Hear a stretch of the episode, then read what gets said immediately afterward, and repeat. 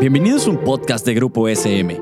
Aquí encontrarás charlas informales sobre educación, un espacio que entiende tu labor docente y los mejores tips para el nuevo contexto educativo. También un espacio donde papá y mamá se sentirán identificados. Hola, bienvenidos y bienvenidas a un episodio de nuestro programa El mundo de las emociones. Soy Yvonne Klein, especialista en educación socioemocional y hoy exploraremos por qué es importante entender nuestras emociones. Bueno, por varias razones. En primer lugar, porque todo el tiempo vivimos en emociones, nos demos cuenta o no de ello. En segundo lugar, el mundo, con sus estímulos, por ejemplo, personas, animales, experiencias, cosas, nos impacta y nos influye en nuestro estar. Lo que han descubierto los neurocientíficos, que son especialistas dedicados al estudio del cerebro y las zonas que se activan con los diferentes estímulos, es que el proceso emocional es el siguiente. En primer lugar, hay un estímulo. En segundo lugar, nosotros captamos ese estímulo a través de nuestros sentidos, ya sea que lo escuchemos, que veamos algo, que toquemos algo. Después, sentimos algo a partir de lo que captamos. En cuarto lugar, nos vamos a nuestra mente, o sea, empezamos a pensar esto es una amenaza, es un beneficio, lo evaluamos y a partir de ahí actuamos frente al estímulo. Si escuchamos, por ejemplo, un grito de auxilio que estamos escuchando, puede ser que sintamos miedo, preocupación y pensemos, hay alguien que necesita ayuda. Y entonces, bueno, vamos hacia él, a donde está el sonido para ver qué podemos hacer, ¿no? Pero ¿qué, qué son las emociones? ¿Qué, ¿Qué es esto en lo que estamos todo el tiempo? Bueno, pues yo, yo les diría y te diría que son respuestas complejas de nuestro organismo frente a dos tipos de estímulos, estímulos externos y estímulos internos. Veamos cada uno. Algunos ejemplos de estímulos externos, por ejemplo, sonoros, son pues lo que me sucede cuando escucho palabras de amor de una persona amada.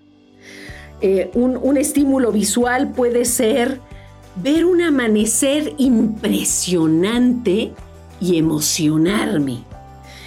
Un estímulo eh, táctil puede ser abrazar a un cachorrito, ¿no? Esos son ejemplos de estímulos externos. Veamos, bueno, ¿y cuáles son los estímulos internos? Por ejemplo, pensar en posibles tiempos futuros.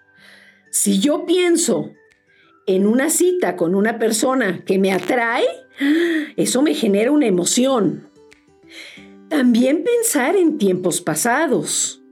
Puedo a partir de ver una foto tener el recuerdo del momento que viví con esa persona. Otra posibilidad es pensar en el aquí y el ahora. Por ejemplo, puedo cerrar mis ojos y estar pensando cuáles son mis fortalezas entonces, estos son diferentes ejemplos tanto de estímulos externos como de estímulos internos. Y te tengo un reto. Hay muchas emociones. ¿Cuántas has experimentado? Haz una lista de las que identifican. Comparte esta lista con tus amigos o tus familiares. ¿Cuántas logras escribir? ¿Cómo está tu lista comparado con la lista de tus amigos o amigas o familiares? Con la importancia que tienen en nuestra vida las emociones, es fundamental que las conozcamos para saber qué hacer con las que nos causan dolor.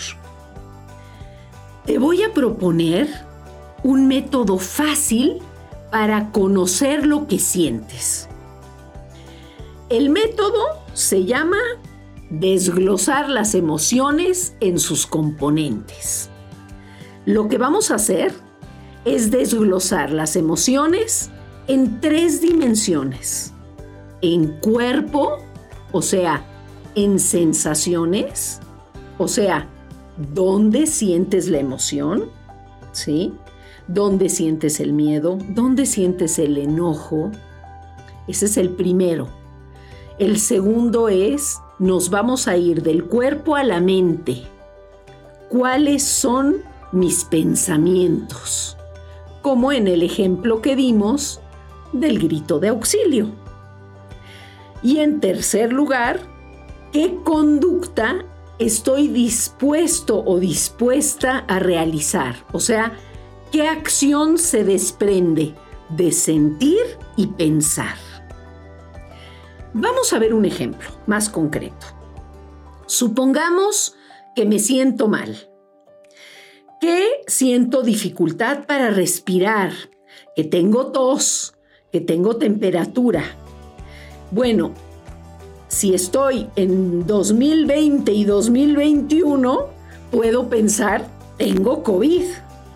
Entonces, a, partir de pensar que tengo COVID, pues lo que hago es contacto a un doctor, me voy a hacer una prueba, me hago la prueba de antígenos, de PCR y actúo sobre lo que tengo. Le vamos a llamar a este método idear. Y vamos a ver qué significa cada letra. La I, la D, la E, la A y la R de idear. Y es identificar qué nos pasa. D y E significan desglosamos las emociones en cuerpo, mente y acción. A es aceptar lo que estamos sintiendo. Muchas veces nosotros somos los primeros que nos censuramos estamos experimentando una determinada emoción y viene nuestro juez más riguroso y nos dice, no, tú no puedes estar sintiendo enojo, tú no puedes estar sintiendo odio o resentimiento. Bueno, entonces lo primero que tenemos que hacer es aceptarlas. Y la R, que es la última letra de la palabra idear, es regularlas. Entonces, cuando yo acepto que puedo estar sintiendo odio, que puedo estar sintiendo resentimiento, venganza, tristeza, entonces puedo hacer algo por ella. Entonces, concretando, este método sirve para poder conocerte mejor y para poder atender mejor tus necesidades. Bueno, llegó la hora de la despedida. Gracias por acompañarme en este viaje emocional y no dejes de escucharme en el siguiente episodio. Hasta luego y linda semana. Esto fue un podcast producido por Grupo SM. No olvides suscribirte al programa para que no te pierdas ninguno de los episodios. Síguenos en nuestras redes sociales y nos vemos en la siguiente ocasión.